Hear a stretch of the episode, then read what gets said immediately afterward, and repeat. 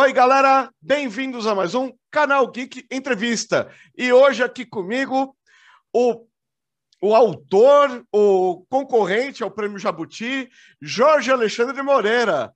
Tudo bem, Jorge? Tudo jóia, tudo jóia, Luciano. Bom dia.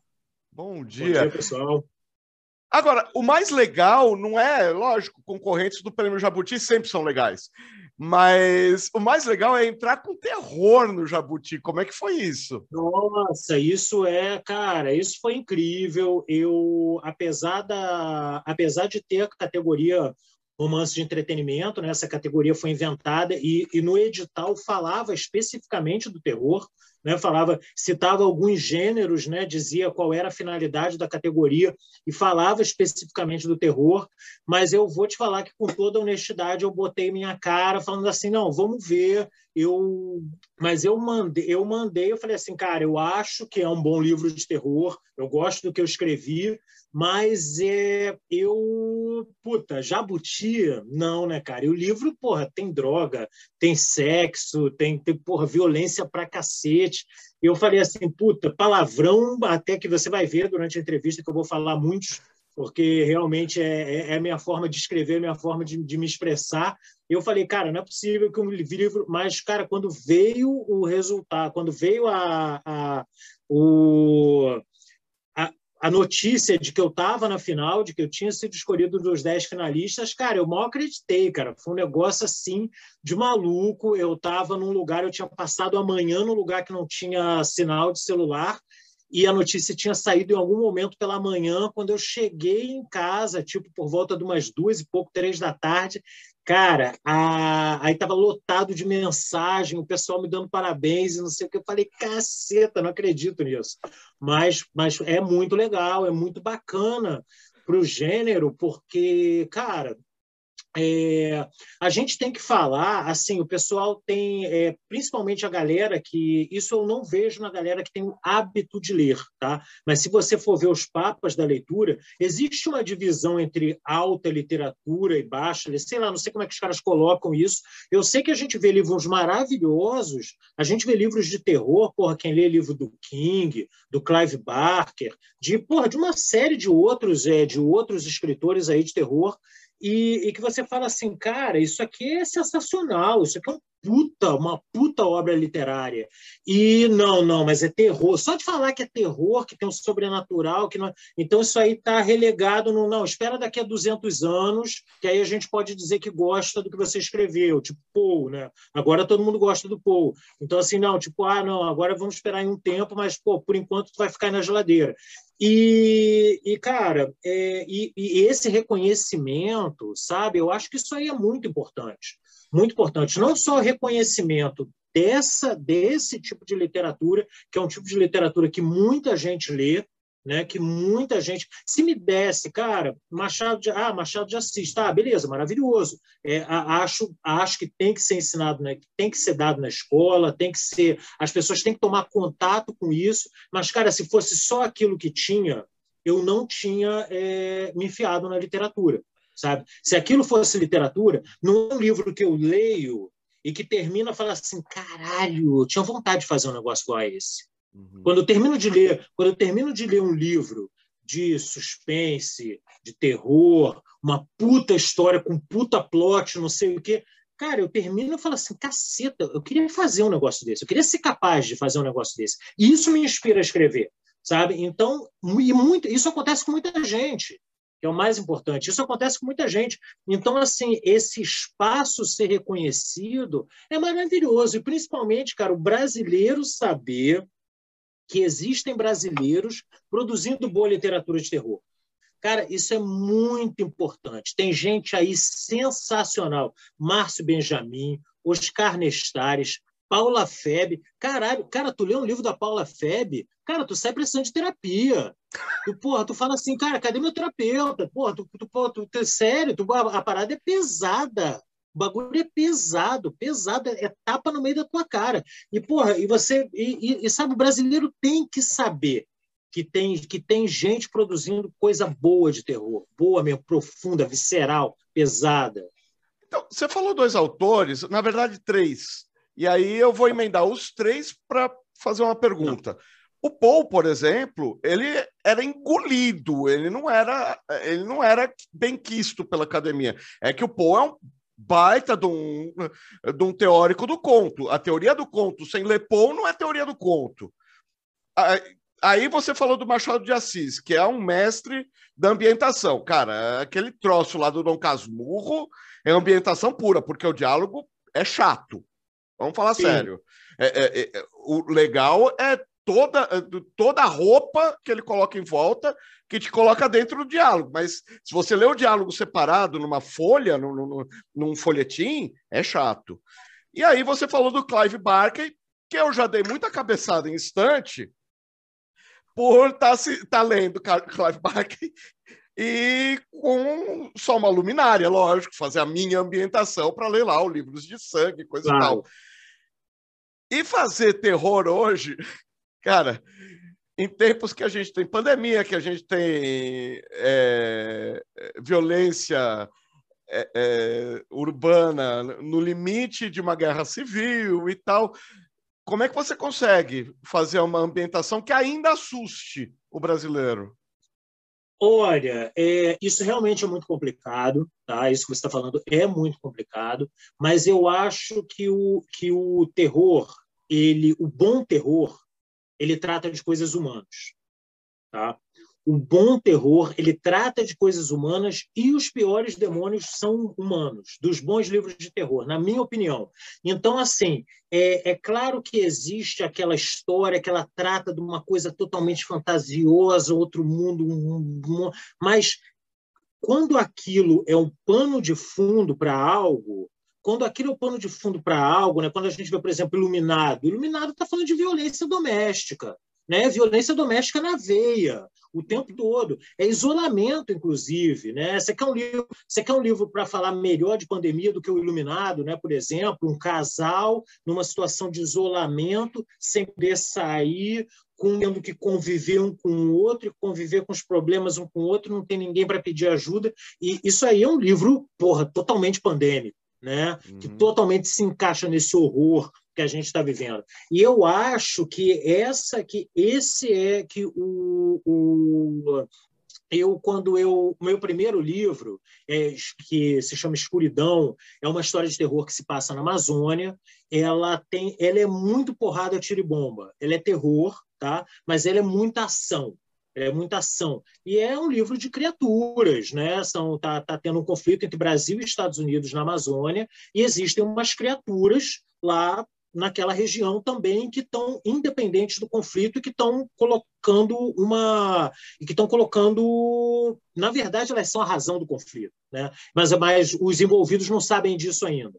E e assim eu eu acho um ótimo livro Tá? Eu acho um ótimo livro, eu acho legal, eu acho interessante, eu acho a história bem amarrada, mas ele, ele, ele, ele foi um livro escrito há 20 anos atrás, quase, tá? ele já está com quase 20 anos, esse livro, e ele, é, e ele era uma outra fase da minha vida.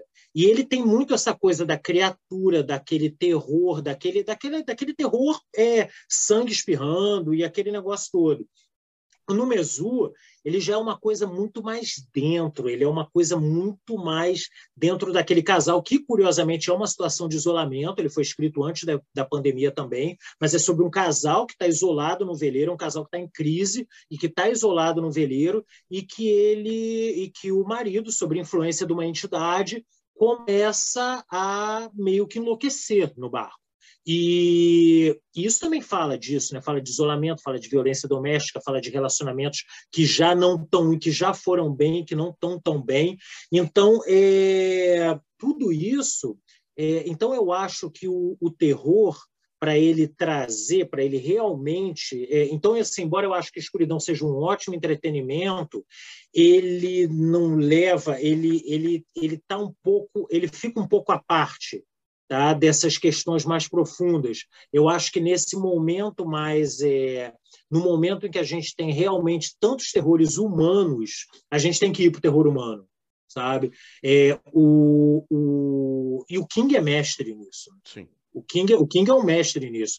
O, o quando você vê os piores, a gente vê está acontecendo uma coisa sinistra. Você vê o Sob a Redoma, né? Não sei se você leu Sob a Redoma, mas Pô, sobre a redoma, caramba, tem uma coisa totalmente piroca, escalafobética acontecendo. Uma cidade baixou uma redoma em cima de uma cidade. Pô, só que o problema não é esse. O problema são o que as pessoas estão fazendo umas com as outras dentro dessa situação. Então, essa é a questão, sabe? Então, eu acho que o terror, para ele, ele impactar no momento que nós estamos vivendo, e o terror também que funciona no longo prazo, né, que ele é mais do que aquele entretenimento ali, que é legal também, que é legal, tem seu lugar, tudo tem seu lugar, tudo tem, é, na, nada é melhor ou pior do que o outro, mas eu acho que ele trata de coisas, de questões humanas. Nesse negócio da, do demônio humano, né, a influência, aquele negócio do é, é, dos índios, dos ameríndios, né, lá do, do, dos dois lobos, né? Qual é o mais forte, o bom ou o ruim? É, sei lá, o que você der mais comida fica Sim. mais forte. Você acha que a gente está mais para fazer um bom terror? A gente, você, né? Eu, eu não, você. Que o inferno são os outros, quer dizer, no caso, por exemplo, do Under the Dome ou de alguns outros terrores, ou que a gente está mais de o homem é lobo do homem, que é mais o iluminado, que é mais essa coisa de, do isolamento. Você acha que assusta mais o isolamento ou a má companhia? Olha, é, o que eu acho, uma coisa que eu acho muito interessante, muito bacana, é quando o isolamento acontece é, quando o isolamento ele não está num lugar tão óbvio assim. Porque, por exemplo, vai um casal para a montanha, tá um cara numa casa, uma casa assombrada, a típica casa assombrada, né? O cara tá lá num lugar que o cara viajou não sei quanto tempo e o cara tá lá naquela casa quem dá os pedaços, não sei o quê. Tudo isso tem, é... eu acho que isso é bacana é bom, assusta, mas assusta um pouco menos, está um pouco longe da nossa realidade. Quando você cria o isolamento aqui agora, então, tipo assim, eu estou aqui no meu prédio e tem um horror, tem uma coisa tenebrosa acontecendo no apartamento do lado. E eu não tenho a menor ideia de que isso está acontecendo. Que o isolamento ele, ele causa mais impacto, ele fica mais aterrorizante quando ele se dá no lugar que você acha que você não está isolado. Você está tipo assim, porque, cara, vamos combinar, vamos falar de um terror urbano, assalto dentro da casa. Então eu estou aqui, eu estou aqui na minha casa e de repente entra um cara com uma arma aqui. Meu vizinho não sabe, ele vai continuar vendo televisão. E aí o que, que esse cara vai fazer? O que que isso tá, tá, tá, entendendo? Então esses terrores, quando a gente tá, ah, pô, não é que o cara estava andando por uma estrada deserta e o pneu dele furou e alguma coisa aconteceu. Não, ele estava voltando do trabalho para casa. Ele ficou tarde no trabalho e ele voltou para casa e no meio disso ele encontrou o terror. Esse, isso, eu acho que fala mais para nós sabe? Eu acho que nos assusta mais. Quando você fala assim, cara, não, não era, não era uma bruxa do não sei o quê, era o vizinho do cara. É teu vizinho, é teu vizinho que é dependente químico que tocou na tua na tua na tua porta duas horas da manhã para pô, você pode abrir que não sei o que, blum, botou uma faca na tua cara, sabe? Esse é o horror. Esse é o horror. Né? E você pode jogar um sobrenatural no meio disso também, eu acho que casa muito bem quando você consegue pegar esse negócio e misturar com o sobrenatural, inclusive quando você não sabe se aquele sobrenatural realmente existe ou ele está apenas dentro da cabeça das pessoas. Aí eu acho que quando você pega, você faz essa salada, eu acho que isso é muito bacana e, e muito assustador também. E quais são as suas maiores referências? Eu já estou vendo lá um Pinhead, logo no seu ombro. Então, aí a gente já falou do Clive Barker. E tô vendo a camiseta, o Bake Túlio, clássico, lógico, o Lovecraft. e, lógico, então Lovecraft e Barker, beleza. Tem, eh, quais outras referências que você tem, assim, que, que te levaram a ler terror e produzir terror, enfim?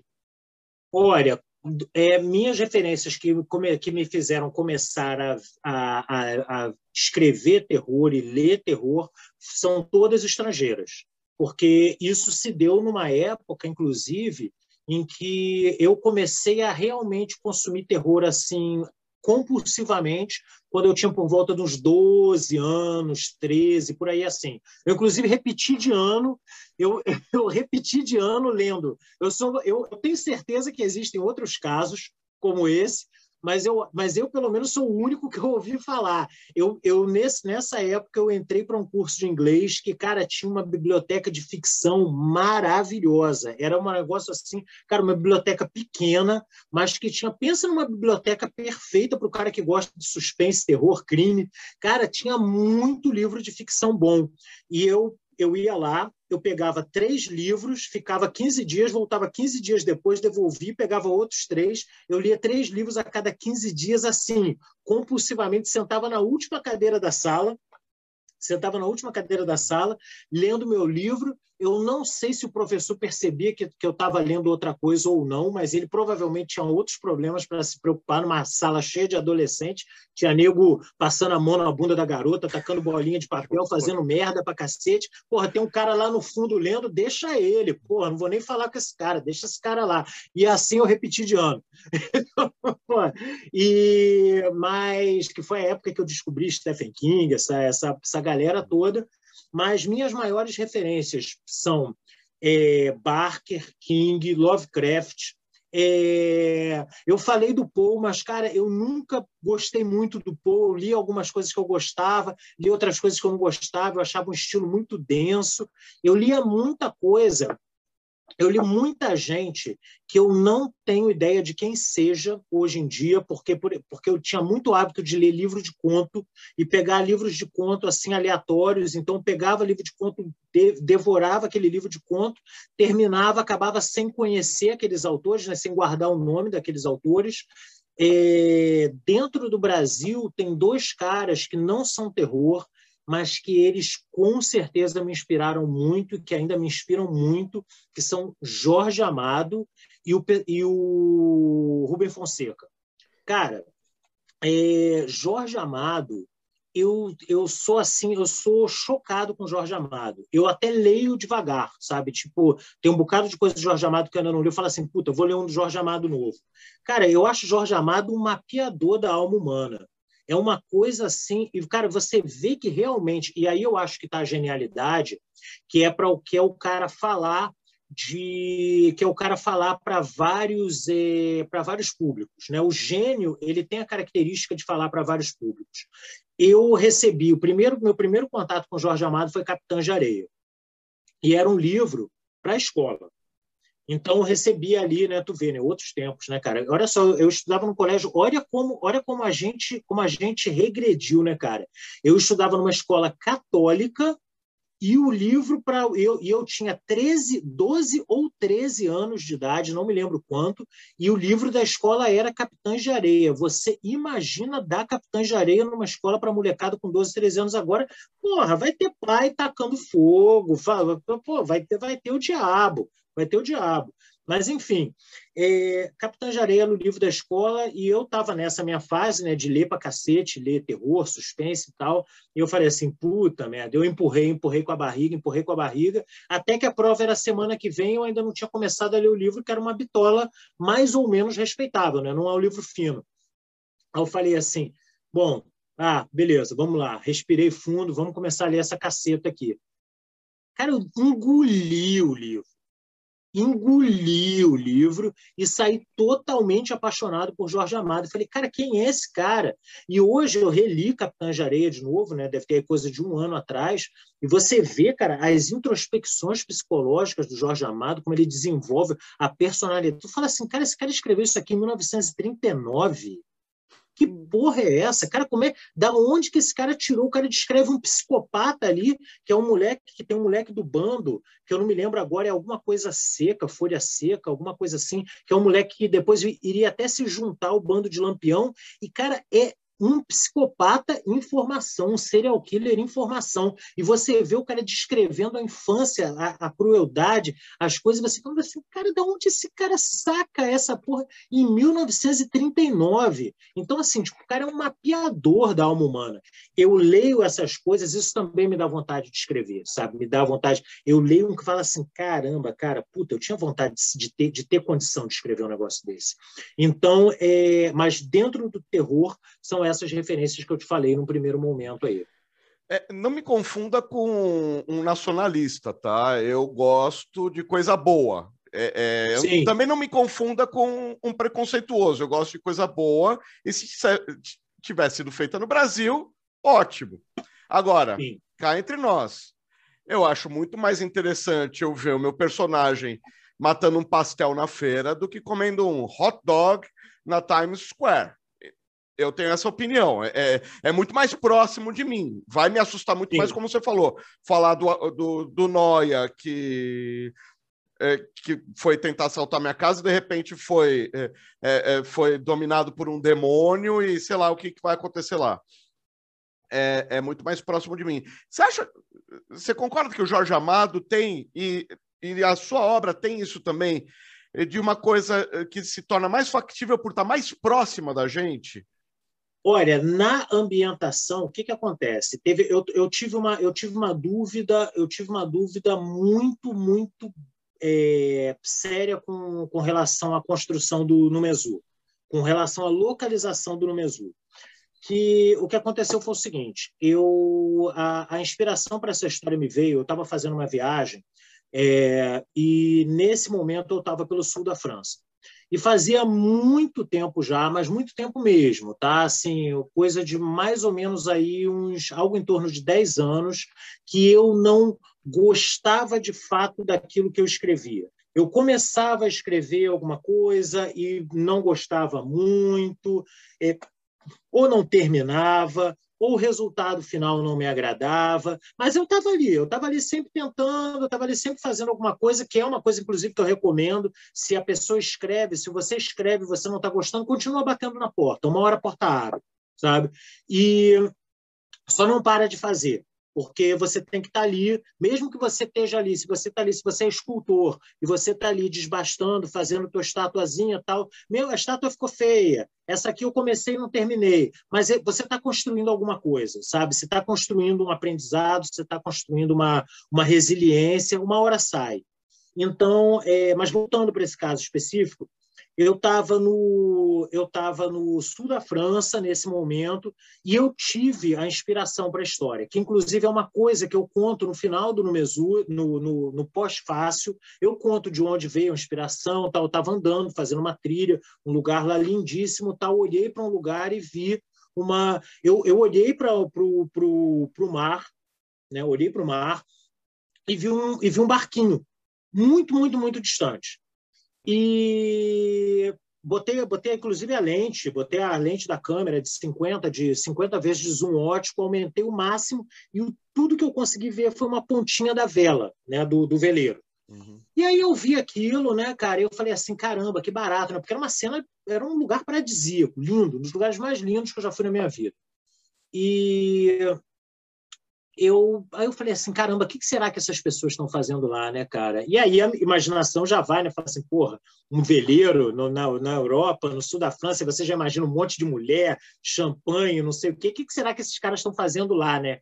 E aí, cara, me veio, e aí, só que aí me veio imediatamente, me veio um negócio, cara, e se tem alguém passando um perrengue muito grande nesse lugar, nesse lugar, nesse lugar lindo, paradisíaco agora, sem alguém passando um perrengue muito, muito sinistro e que eu não tenho a menor condição de ver isso.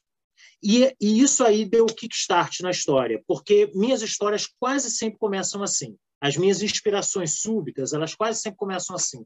Eu olho para um lugar me, e me vem um e se sabe? Quase quase todas as minhas inspirações assim súbitas elas vêm dessa forma. E a partir daí engatou uma história na minha cabeça. Eu parei, anotei algumas, alguns dei algumas rabiscadas para não me perder depois e falei, beleza, deixa eu guardar nisso aí. Quando eu voltei para casa, eu comecei a escrever e saiu no Mesu que eu acho que é a melhor coisa que eu já escrevi. Então, é, eu quando eu me aproximei eu fui começar a escrever agora respondendo diretamente a pergunta. Eu normalmente tenho essa, essa, eu vou lá na Lua, vou, vou lá, pego, ah, onde eu, eu, eu pego o ônibus, vou lá longe, depois eu, eu volto aqui.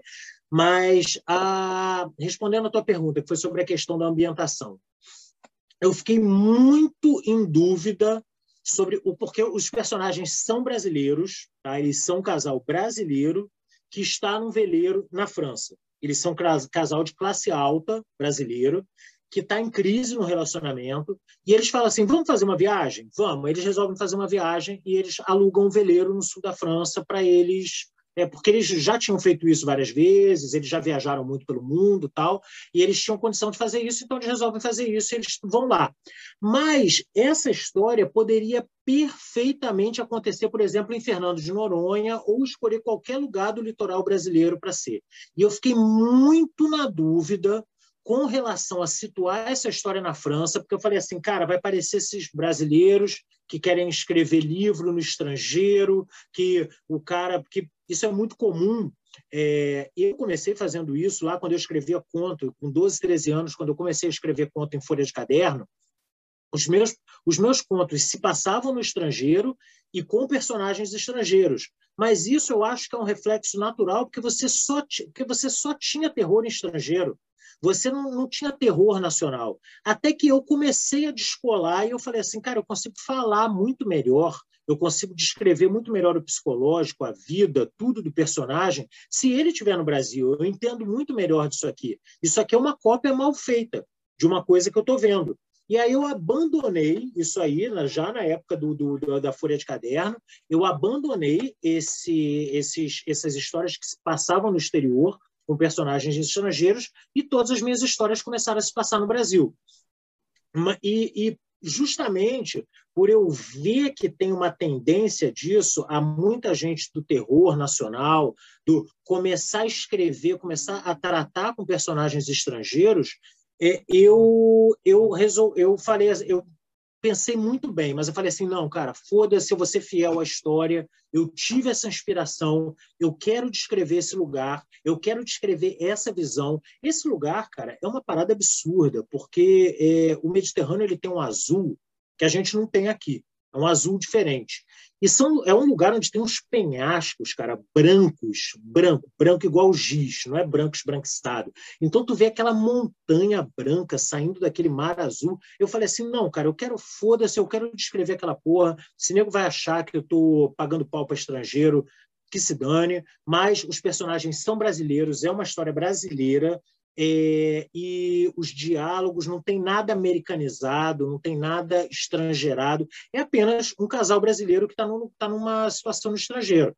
E, e, cara, eu falei assim, cara, também, eu não vou também me preocupar também excessivamente com isso, porque se você vê, isso é uma questão apenas brasileira, porque se você vê a quantidade de livros estrangeiros que se passam em outros lugares, os livros estrangeiros não são ambientados apenas nos Estados Unidos ou na, na Inglaterra, seja onde, onde for que o, que o artista estiver. O cara é um americano que está na Austrália, que está no Brasil, que está não sei o quê, é, e sai um grande livro.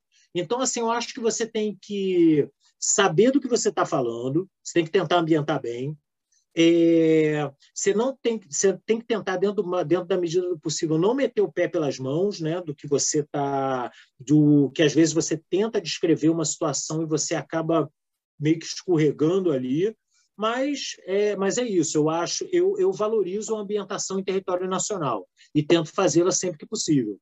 No Mesu, é... no Mesu é meu único exemplo fora disso. Exceto Stephen King. Stephen King, se não for no Maine, Troca o nome.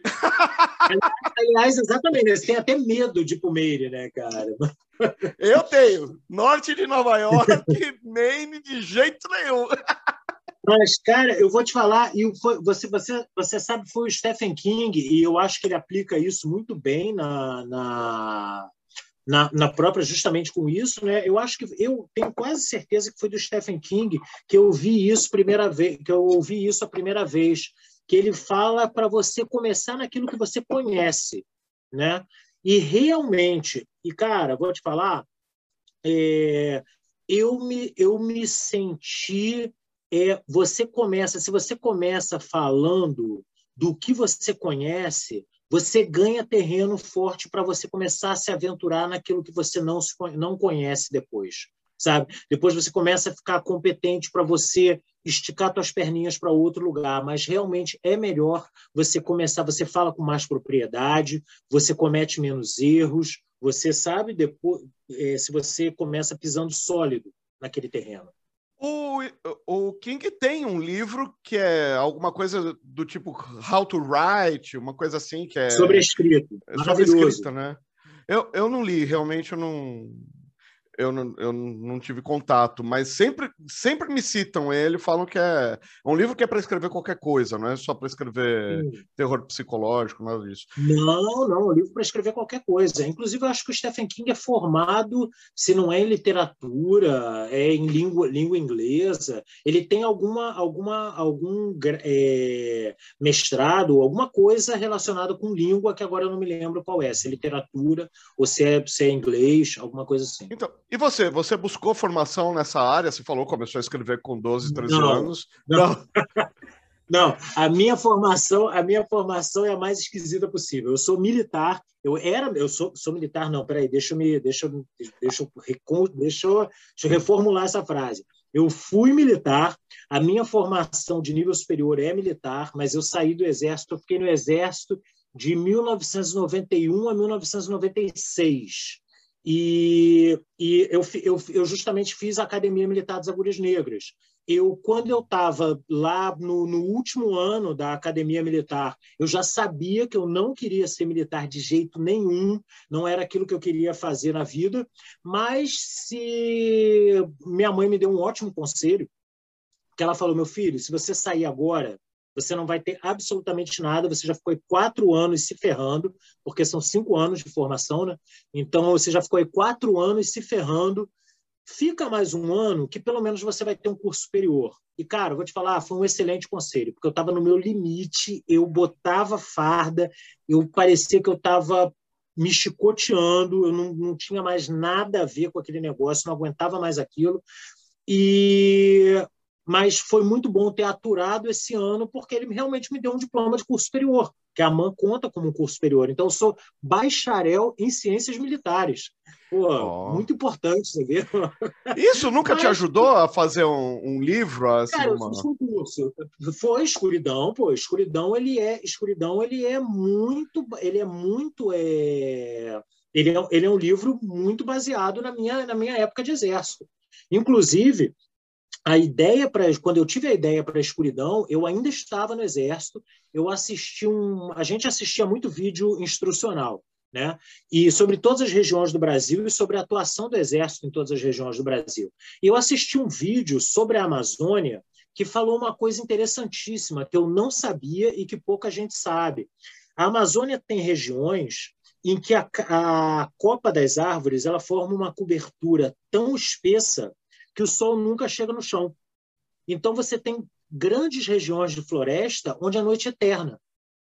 E eu falei, falei, puta, aí já me veio a ideia para um livro aí. Então tem regiões da floresta que tem noite eterna. Eu falei, puta, aí começou a maquinar alguma coisa na minha cabeça, mas só depois eu já tinha saído escuridão, eu escrevi escuridão em 2000 e publiquei em 2003. Então, é, eu já tinha saído do Exército há quatro anos, quando eu li Escuridão. O pessoal costuma dizer, o pessoal que sai das Forças Armadas diz que pediu baixa, né? Eu digo que eu recebi alta. Então... que horror! Eu tive. Mas, mas olha, mas eu é. tenho muitos amigos ainda no exército, gosto muito do pessoal. Realmente eu acho que eu acho que era eu que não tinha a ver com a coisa mesmo, sabe? Não era para mim. Uhum. Eu acho que tem condição de você ser um bom militar ou alguma coisa assim. É uma é uma profissão que, que você pode exercer, não é que a profissão seja ruim. Você pode uhum. exercer ela de uma boa forma, mas eu não tinha mais nenhuma condição de ser um de ser um militar, de ser um bom militar. Eu ia ser um mau militar se eu ficasse lá. Uhum. Então o melhor que eu fiz foi pegar meus paninhos de bunda e pegar a porta da rua foi a melhor coisa que eu poderia ter feito, para todos nós, para mim e para o Exército. Sério, a Amazônia tem essa grande, tem essa, tem essa, essa fronteira misteriosa, né? tem, tem essa, essa aura. Então, dá para você ambientar uma coisa lá. Quando eu falo de, quando eu falo de criaturas, né, de que, que, que é um terror de é um terror de criatura, de seres que vivem na região. É, se eu falo que esses seres vivem na floresta da Tijuca, tu, tu olha para mim, né? Tu fala, pô, tu, hum, sei não, hein? Sei não, cidade invisível. Tijuca, a criatura, a criatura aí da floresta da Tijuca. Agora, pô, quando eu falo na Amazônia, você fala, pô, cara, sei lá, pode ser, hein? Pode ser. Pô, então, sabe? Então isso é bacana. É, e é um lugar é um, é um lugar muito fértil né, para isso. Sim. Então, é, foi uma história interessante. Tem uma coisa que eu gosto muito dessa história, que assim eu achava que, que ela ia que ela ia bater mal com meus amigos militares, né? Eu achava porque tem tem é, tem críticas embutidas no meio, né? Claro. É que nem quando você faz, por exemplo, Tropa de Elite o Tropa de Elite ele tem, ao mesmo tempo que ele retrata a verdade, ele tem ali uma série de críticas também no negócio. Os caras estão torturando, eles estão assassinando, eles estão fazendo uma série de barbaridades, mas ao mesmo tempo eles estão sendo descritos como as pessoas que eles são, né? pessoas humanas, que tem hora que também são engraçadas, que tem hora que também são executam atos de coragem incrível, de companheirismo incrível. Então tudo isso está nessa salada, né? E eu achava que eu ia ter uma recepção assim e, e muito pelo contrário, sabe? Os caras, eles vêm falar comigo depois, eles falam que eles gostaram muito, eles falam que eles é, gostaram da forma como foi descrita, a personalidade das pessoas, tudo. Então, assim, eu acho que é bacana. Foi, foi e, e é, um, é, uma, é uma história que vem toda desse período. Uhum. Ela vem toda, ela é toda baseada nesse período. E assim, uh, no Mesu é passado no mar, é isso? Uhum uh, escuridão na floresta. Você tem alguma predileção por lugares com baixa densidade demográfica, com fronteira ah, final, eu... né? Não, e eu, eu, eu, como, como eu te falei, eu gosto muito desse terror que ele brota do nada. Né? Então tem uma história minha chamada Parada Rápida, que a ideia para essa história me veio, eu vou falar do que veio da ideia para a história e já vai, aí já vai, já, já, já vou falar sobre a história também. Uhum. E é uma, é uma novela minha que tá, ela deve ter, sei lá, se ela fosse um livro, ela deveria ter, sei lá, umas 80 páginas no máximo, por aí 70, 80 páginas. E é, é uma mistura entre um conto e um romance, é um meio termo entre um conto e um romance. Uhum. E ela, eu estava viajando com a minha mulher de carro, estávamos eu e ela vindo de carro do sul, e teve um momento em que nós paramos num posto de gasolina, eu estava precisando ir ao banheiro, eu não ia nem abastecer. Então eu parei o carro, eh, deixei a chave na ignição, minha mulher ficou parada ali no banco do carona, mexendo no celular, e eu falei, olha, vou no banheiro aqui rapidinho, tal, aí fui. E, cara, eu vou te falar uma coisa: se tem um negócio que eu, fa que eu não faço, em hipótese alguma, é deixar, a chave, é deixar a chave do carro na ignição. E eu não faço isso em lugar nenhum, nem na garagem, nada, em lugar nenhum. Enquanto eu estava no banheiro, é, eu fiquei naquele negócio assim, falei assim, puta, deixei a chave do carro na ignição, cara. Porra, e se acontece alguma coisa? E se vem alguém? E se tem um assalto, alguma coisa, leva minha mulher, papapá, papapá, qualquer... Aí fiquei com essa paranoia que durou ali uns dois minutos. Quando eu voltei, não tinha acontecido nada. Pegamos o carro e continuamos a viagem. Mas saí com a inspiração para o ponto. E o Parada Rápida ele trata exatamente disso. É um cara que hum. para no banheiro com a esposa, eles estão voltando de viagem, ele para, ele vai no banheiro e quando ele volta o carro dele sumiu. E só que ninguém viu nada. Os frentistas não viram, é, ninguém sabe o que aconteceu. A mulher dele não falou nada, ninguém, ninguém, ele está sem o telefone, ninguém falou nada e, e é isso e, a, e o carro desapareceu. E a partir daí começa essa, e aí começa essa, que aí não dá para avançar mais no que, que é, porque já vira spoiler, mas começa aí uma. E eu gosto muito desse terror assim, sabe? Dessa coisa que o cara tá aqui tá aqui e, uma, e um negócio brota do nada na vida cotidiana dele e ele é engolido por aquilo. Eu encontro onde para adquirir? Olha, todas elas estão. Tudo que eu tenho até o momento está na Amazon. tá? Então tá tudo na Amazon. É, eu tenho um site, se, se for no meu site jorgealexandremoreira.com.br, é, tem lá tem link para tudo que eu escrevi. Tem todos os links estão lá, encontra meus livros, tudo, fala um pouquinho, tem biografia, fala um pouquinho, tem sinopse dos livros, tem li, link para fazer para comprar os livros na Amazon. É, tem, mas se procurar na Amazon também no Mesu, Jorge Alexandre Moreira, Escuridão, Jorge Alexandre Moreira, esses livros estão todos lá. Tá? Então é é mas, mas, assim, para encontrar tudo, jorgealexandremoreira.com.br. Tá tudo lá. Perfeito. Você tem um último recado que queira deixar para a galera?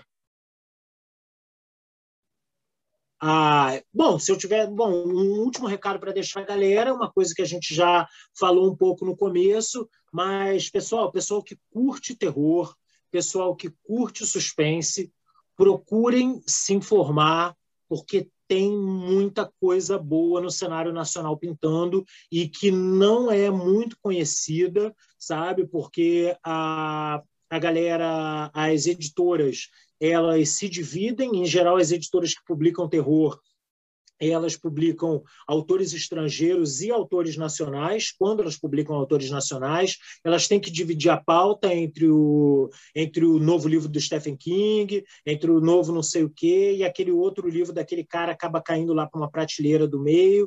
Mas eu recomendo esses caras, tá? Márcio Benjamin, Oscar Nestares, Cláudia Lemes, para quem gosta de livros sobre serial killer, a Cláudia Lemes ela é, porra, fora de série, sabe? Uns livros muito bem escritos, a Paula Feb e essa galera aí. Aí vai pintar muito mais gente aí. Beleza, então, Jorge. Mais uma vez, muito obrigado aí por. Pô, muito obrigado você, Luciano. Por dar um tempinho para gente. E você que está assistindo, por favor, não se esqueça de se inscrever no canal, de compartilhar o vídeo, de deixar um joinha, um comentário, ativar o sininho e, por favor, torne-se membro. Tem conteúdo exclusivo aí também. Mais uma vez, obrigado pela audiência, galera. Valeu! Valeu, um abraço.